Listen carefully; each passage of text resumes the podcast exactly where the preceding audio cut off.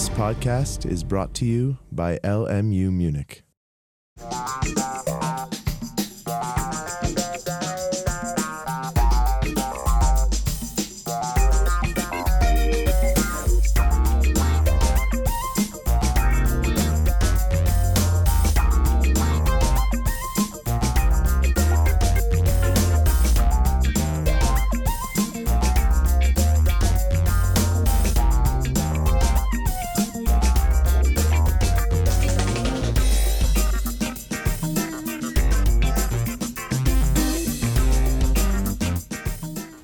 Petra Amerell. Im Sommersemester 2017 sind Arbeiten der Münchner Künstlerin in den Räumen des ZAS zu sehen. Amerells abstrakte Malerei entsteht ganz aus der Farbe heraus.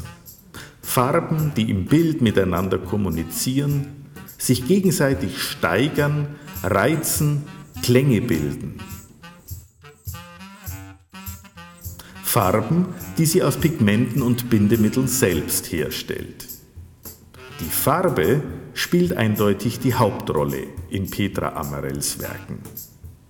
Wobei die Form ja immer auch eine Rolle spielt, denn ohne Formen kann man Farben ja gar nicht wahrnehmen. Die müssen sich ja irgendwo ähm, voneinander abheben und so entsteht eine Komposition in einem Bild. Das heißt also, ich ähm, entwickle diese Bilder eigentlich sehr frei aus mir heraus, was aber nicht heißt, dass ich da einfach so irgendwie schubidubi anfange, wie manche Leute meinen, man malt so äh, locker, sondern das entsteht eigentlich in einem langen Prozess so ein Bild.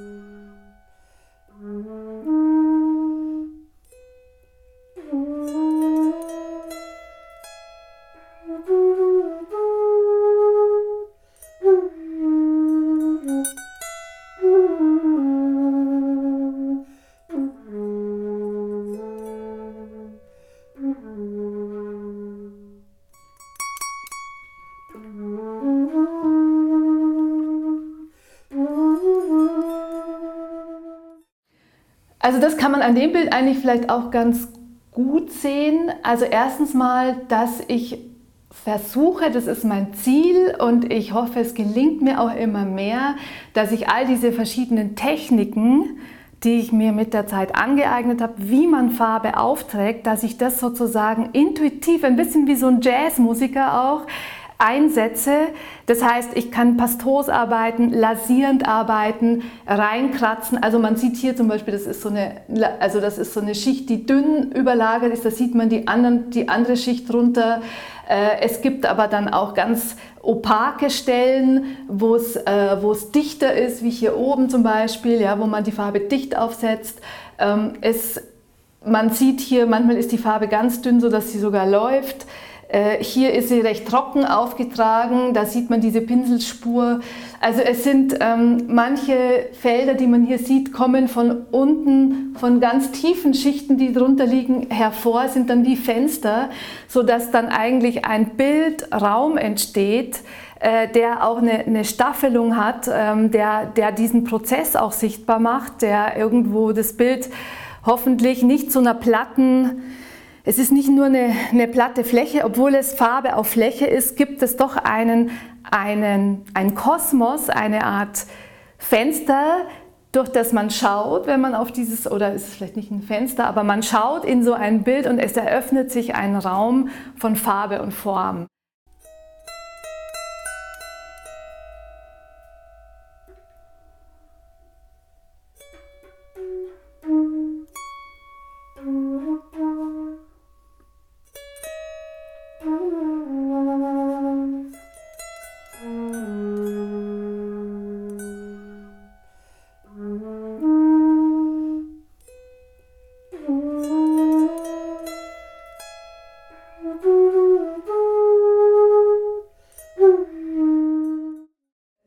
Dann geht es darum, ein gutes Bild zu machen. Was ist ein gutes Bild? Also das muss natürlich ich selber irgendwo äh, für mich entscheiden, wann ist ein Bild so weit, dass ich sage, jetzt lasse ich so, jetzt hat es, jetzt hat es was.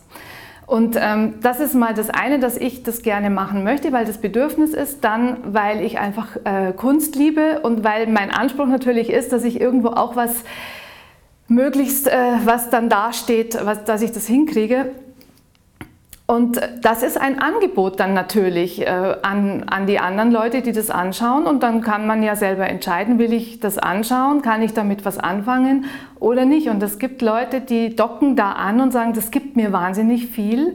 Es gibt Leute, die kaufen meine Bilder und leben damit und sagen, das äh, bereichert mich, das inspiriert mich, das ist eine bestimmte Energie, die da in den Raum geht. Das, äh, äh, es hat eine Präsenz, es, es beschäftigt mich emotional, intellektuell und ähm, insofern entsteht da dann ein, eine Art Kommunikation, Dialog.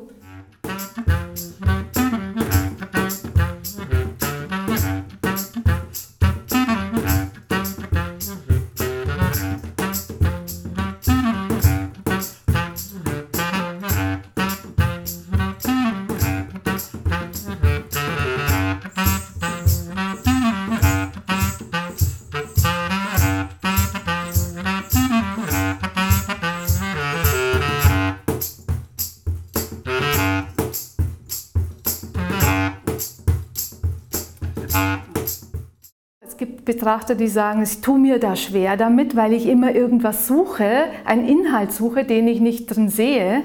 Deswegen schwimme ich da ein bisschen und weiß nicht so recht, was ich damit anfangen soll mit so einem Bild. Und es gibt andere, die sagen genau das, dass es eben nicht gegenständlich und figurativ und inhaltlich äh, irgendwas konkret erzählt. Ähm, liebe ich, ich schaue das gerne an, weil es mir die Freiheit lässt, ähm, Assoziationen hochkommen zu lassen, einfach nur das anzuschauen, um was es in der Malerei vielleicht auch geht, auch übrigens bei den gegenständlichen Bildern, nämlich um wie ist die Komposition, wie ist die Farbigkeit, wie ist die Spannung in einem Bild, wie ist der Farbauftrag, wie, welche Präsenz hat es. All diese Dinge sind ja, so, sind ja das Eigentliche.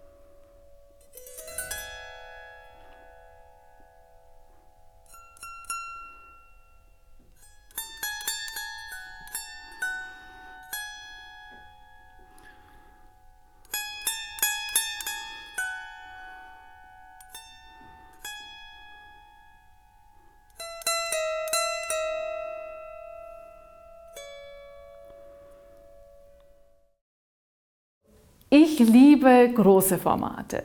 Und zwar deshalb, weil ich da irgendwo auch, die Farbe kann sich da ausbreiten, ich kann da, ähm, habe da einfach mehr, mehr Raum, um, um etwas zu entwickeln. Und ich arbeite einfach auch gern so mit ganzem Körpereinsatz. Ich, ich mag das total. Also wenn man da ähm, immer wieder weit zurücktreten kann und dann nah ran und dann fällt man so in dieses Bild rein und man, äh, also das, das ist, macht wahnsinnig Spaß, so zu arbeiten. Und ich mag es auch ganz gerne, wenn dann so ein Bild in einem Raum hängt und dann wirklich in diesen Raum ausstrahlt. Also dann, das hat einfach eine, eine, tolle Präsenz, so ein großes Bild. Die kleinen mag ich auch sehr gern, die haben was Intimeres, da kann man sehr, sehr experimentell auch arbeiten, man kann an mehreren gleichzeitig arbeiten. Also so ein kleines Format mag ich eigentlich auch sehr gern, mache ich immer wieder zwischendurch. Es gibt natürlich auch diese Serien der Papierarbeiten, die man hier im ZAS auch sieht, die immer wieder dazwischen entstehen.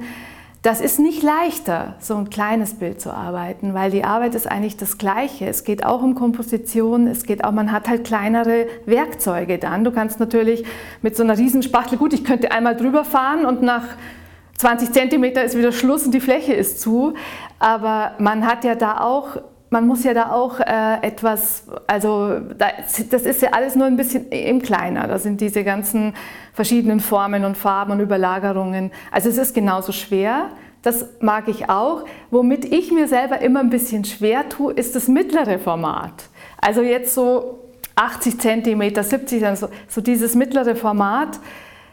Da muss ich mich immer erst ein bisschen einarbeiten, dass ich mich darauf einlasse, weil ich finde, das ist so, weder kann ich da so richtig loslegen, noch ist es so klein, dass man das so wenden kann. Und ähm, also es ist irgendwie so weder Fisch noch Fleisch oder so ein Zwischending womit ich mir ein bisschen schwerer tue als jetzt mit den ganz großen oder den ganz kleinen. Aber das ist einfach so eine Vorliebe.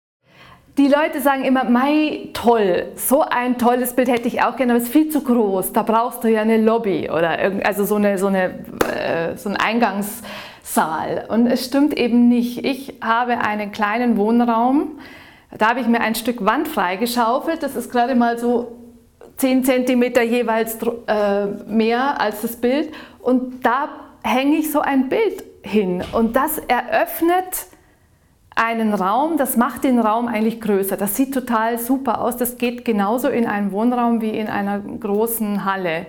Und man braucht nicht immer nur dieses Sofa-Format, äh, wenn man ein Bild in einem Raum platzieren will. Ein bisschen Platz braucht man, aber es geht. Äh, ja, also das sage ich immer den Leuten, wenn sie, wenn sie damit kommen, die, die kann man ja nirgends aufhängen. Das stimmt nicht. Egal ob Lobby oder Sofa-Format.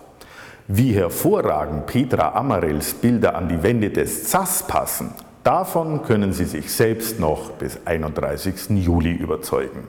Es lohnt sich.